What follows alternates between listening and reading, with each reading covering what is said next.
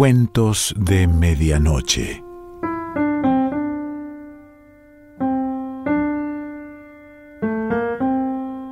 El cuento de hoy se titula The Cleveland Rush y pertenece a Juan Sasturain.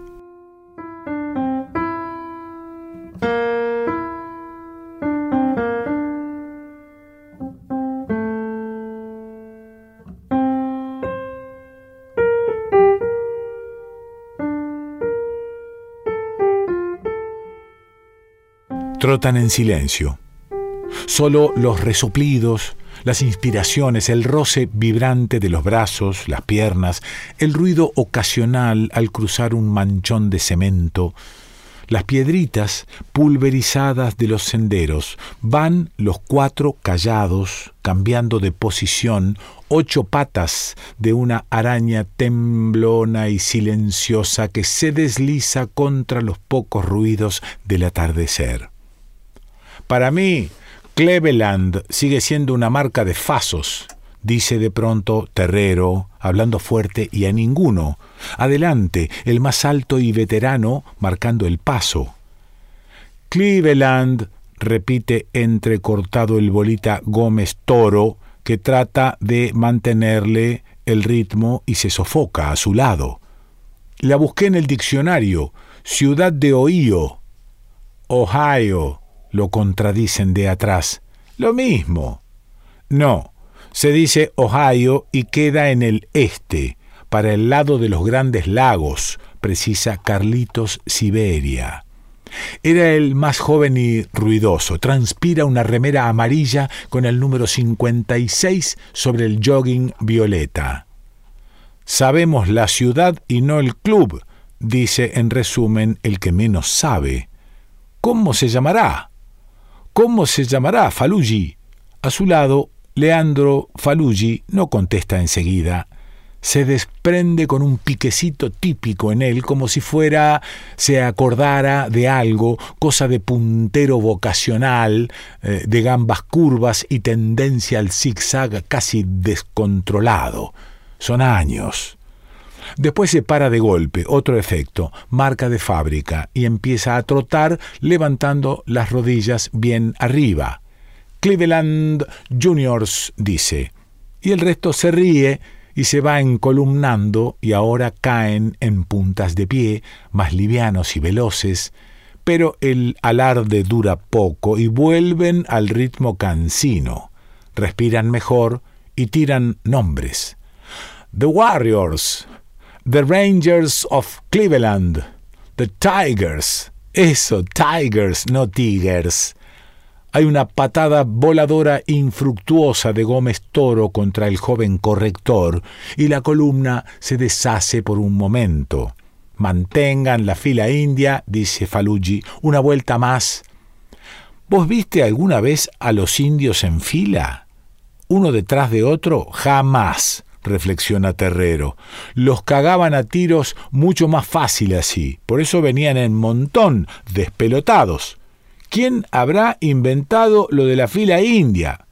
Vos, y se vuelven a reír, a perder el paso otra vez. Hay empujones. Son cuatro haciendo tiempo. Trotan desde hace media hora larga, irregulares, sueltos, pero transpiran desde hace años.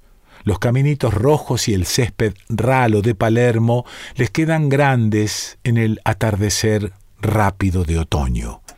Finalmente, tras un par de vueltas más, se dejan caer junto al cerco de la canchita ya iluminada por manchones de luz blanca contra el gris y con los gritos apagados de los que se entreveran en un picado. Los miran un rato, la ñata contra el alambre hasta que el picado se deshace con un par de gritos. ¿A qué hora llega Fortunato? dice Carlito Siberia. A las siete. Cuéntenme bien cómo es. Él te va a decir, nene. Hagamos un dos contra dos y Falugi se levanta elástico saltito hasta que venga. Se mandan para adentro. Mientras los sobrevivientes del partido anterior pelotean en uno de los arcos metálicos, tiran centros llenos de efecto para la oreja o el hombro de cabeceadores imprecisos, ellos arman los arcos chicos con los bolsos, se distribuyen atravesados en el resto de la canchita. Terrero y yo, dice o decreta Gómez Toro, con la pelota bajo el pie. Chiquito, esquinado, habilidoso el boliviano, Llegó juvenil de Oriente Petrolero y duró seis partidos en Colón de Santa Fe. Un lujo. Al séptimo, una patada postrera lo sacó de la cancha y casi de toda esperanza. El tendón de Aquiles se le escapó pantorrilla arriba como una culebra y tardó años en poner otra vez talón en tierra y todavía se le nota. Toque bolita, dice Rubén Terrero, de los 33 que tiene, este grandote se pasó 15 marcando punta, de los dos lados y a dos generaciones de Wines. Un día descubrió que estaba cegando, literalmente, a patadas, a un sobrino de Miguel Brindisi, y ahí dijo que dejaba, pero no todavía. Ahora se pone la camiseta del Ferencváros, recuerdo de una final de torneo de verano en Mar del Plata, y corre. Corre y siempre llega décimas tarde. Se arma el partidito y al rato están dos a dos y muy peleado. Pero el bolita la pierde en ataque y el pibe Siberia se va solo, se va, se va con la pelota al pie, discreta la conducción, se arrima hasta asegurarlo, se pone de espaldas, toca de taco entre los bolsos y gol. Y lo grita, y lo sigue gritando exagerado. Carlitos Siberia, 20 años, 1,83 muy rubios, 3, 2 y es el final. ¿Sabes, pibe? dice Falugi, resoplando mientras le aplaude los homóplatos. Te veía correr solo y me hiciste acordar del gol de Burruchaga en la final de México. Hoy vi de nuevo los goles contra Alemania. Y el último, el del 3 a 2, es increíble. Diego la toca y él se va, se va. Tuvo suerte ese chico, dice Terrero y se deja caer. Con ese gol, el campeonato y la fama, si lo erraba nunca más por tocarla no más, llegar y tocarla, se anima Siberia y se imagina él. Tuvo culo, define el del Ferencváros, porque como jugada no es, no creas. Falugi se para, mide el espacio televisivo, cuánto corrió Burruchaga, cuánto llevó la pelota, solo 20, 25 metros, dice el bolita. No, el tiempo, digo, esos segundos, mientras corría. Sabía que ahí, en esa jugada, estaba todo. Lo que le habrá pasado por el bocho, el miedo. Ahí sentís que todo, todo, todo. Y el bueno de Falugi no sabe terminar. Siempre tuvo problemas de definición. Y encima lo compra el Nantes, se empecina Terrero. Hay que irse.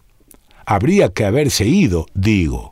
Y justo ahí, cuando el frío comienza a subir desde el alambrado, desde el otro lado lo ven llegar, la gorra firme, el pucho, la campera vieja, muy caminada.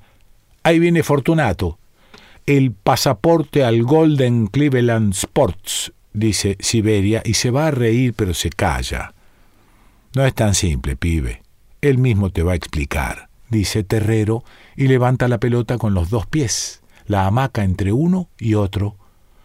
Fortunato Gaona llega y se planta con las dos manos en los bolsillos como si siguiera dirigiendo un plantel afilado, ganador, de los que supo hacer arrimar a fuerza de marca y concentraciones más allá de la mitad de cualquier tabla. Ahora solo predica ante una guardia vieja y desmembrada, restos de naufragio, para los que tiene todavía una esperanza, y por eso están ahí. ¿Cuántos viajan? tantea al grupo. Se miran, se encogen, puede que les dé vergüenza. ¿Cuánta guita juntaron? indaga Fortunato. A trescientos por cabeza son mil doscientos, dice el bolita. Falugi eleva, muestra el índice ante Gaona. Viaja uno solo. Gaona se saca la gorra y los mira. Parecen palos de bolos enfilados listos para el bochazo. ¿Uno solo? ¿Y cómo van a ser? Penales, serie de cinco. ¿Y el arquero? Falugi se da vuelta y señala al voleo al grupo de extraños sobreviviente del picado que sigue jugando en el otro arco. Cualquiera. Si es bueno, mejor. Y que no sepa de qué se trata. Está bien, concede Gaona. No parece muy convencido. Y explícale bien al pibe antes de que ponga la guita, así no hay reclamos, dice Terrero y suelta la pelota, trota, la lleva al pie. ¿Vos de dónde venís? porque a estos, dice Gaona ante Siberia, los conozco desde hace años, profesionales probados. Soy libre de Vélez, me lesioné el tobillo y estuve un año parado. Después me colgaron, se me cerró el libro de pases y me quedé sin club. Soy delantero de punta, tengo gol. Fortunato Gaona se mira las zapatillas, sonríe y no quiere o le importa que el pibe, apenas un roperito un poco tosco, lo vea. Es un negocio serio, dice finalmente y dirigiéndose a todos, ya saben, hay un club de Cleveland en Estados Unidos que quiere entrar en la liga de allá y necesita jugadores. Quieren argentinos. Y yo se los consigo. Saco un mango, pero no robo. Otros ya los cagaron y fue cualquiera. No se quieren clavar otra vez, por eso hay que ir a probarse allá pagando el pasaje. Ya fueron un par de tandas. Ellos les pagan la estadía por tres semanas. Después eligen seis. El resto a casa. Si quedás, el sueldo son tres mil dólares, casa y comida. Te salvás. Está bien, dice Carlitos. Gaona se acomoda la gorra y le sigue hablando solo a él mientras el resto se mueve. Lo ideal sería que fueran todos los que quieren, pero la cosa está fulera y nadie tiene la posibilidad de meter la mano en el bolsillo y sacar la guita para el pasaje. Claro. Por ello los muchachos me propusieron hacer una vaquita para ver hasta cuántos pasajes alcanzaba. Va uno solo y no hay garantías de quedar. Está bien. ¿Tenés la guita? todos me la dan a mí. Claro. Carlos Siberia mete los dedos en el bolsillo interior del pantalón y saca los dólares un poco húmedos, plegados en cuatro. A ver ustedes, a ponerse, grita Gaona y sale a buscar un arquero listo para el sacrificio o la hazaña concreta. Negocia un rato con el grupo y vuelve con uno alto y flaco con guantes y rodilleras demasiado nuevas. Él va a atajar, dice, ya le expliqué. Y el flaco da un paso al frente como si se ofreciera para una misión secreta. Les da la mano a todos. El trámite es rápido. Sortean y se forman las parejas mientras Gaona prueba al flaco que es horrible, pero cumple, se empeña, se tira contra los palos. Entonces empiezan. Primero, Terrero elimina fácil al pibe por 5 a 3, pateando fuerte y siempre al mismo lado, mientras el otro se pierde en firuletes y el flaco le adivina dos veces. Después Falugi consigue, arañando y tras de tirar uno afuera, hacer el cuarto penal que da en el palo y entra. El bolita, que ya había desviado uno, amaga demasiado y tira a colocar débil el último y se lo atajan. Y así llegan al final parejos, los dos más veteranos, el lateral de la camiseta húngara y un wing demasiado zurdo aún para su tiempo que ya no es este. El bolita se ha quedado ahí, mirando desde el suelo donde cayó tras el último remate fallido, el pibe Siberia está por irse, amargado y casi al borde del puchero, pero Gaona lo retiene. Algo le dice y se queda. La definición, mientras atardece muy lentamente detrás de la arboleda, tiene el suspenso de un goteo. hacen cuatro cada uno hasta que Terrero, que patea primero, le da fuerte en el último y la pelota sale recta, da en el travesaño, se eleva, se aleja, tardará en volver mientras el zaguero se agarra la cabeza mientras mira para arriba.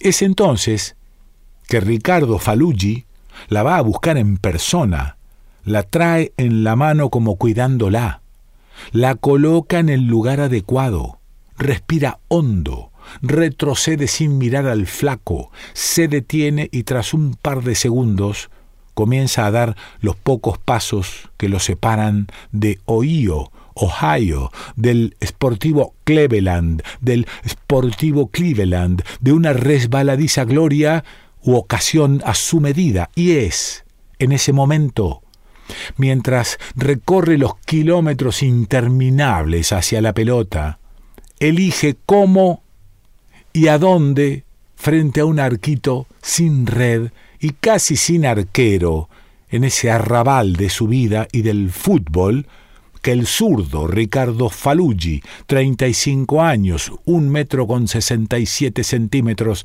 en patas, más de 200 partidos en primera, sin equipo, desde hace 15 meses, siente todo, todo, todo eso que después nunca nadie, ni siquiera Burruchaga, podrá explicar. Juan Sasturain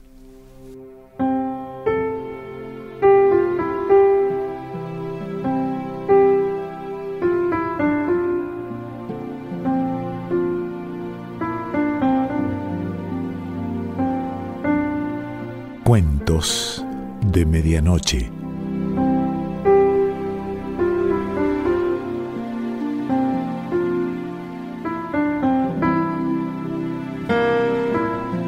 Selección Pancho Mondino. Idea y lectura Quique Pessoa.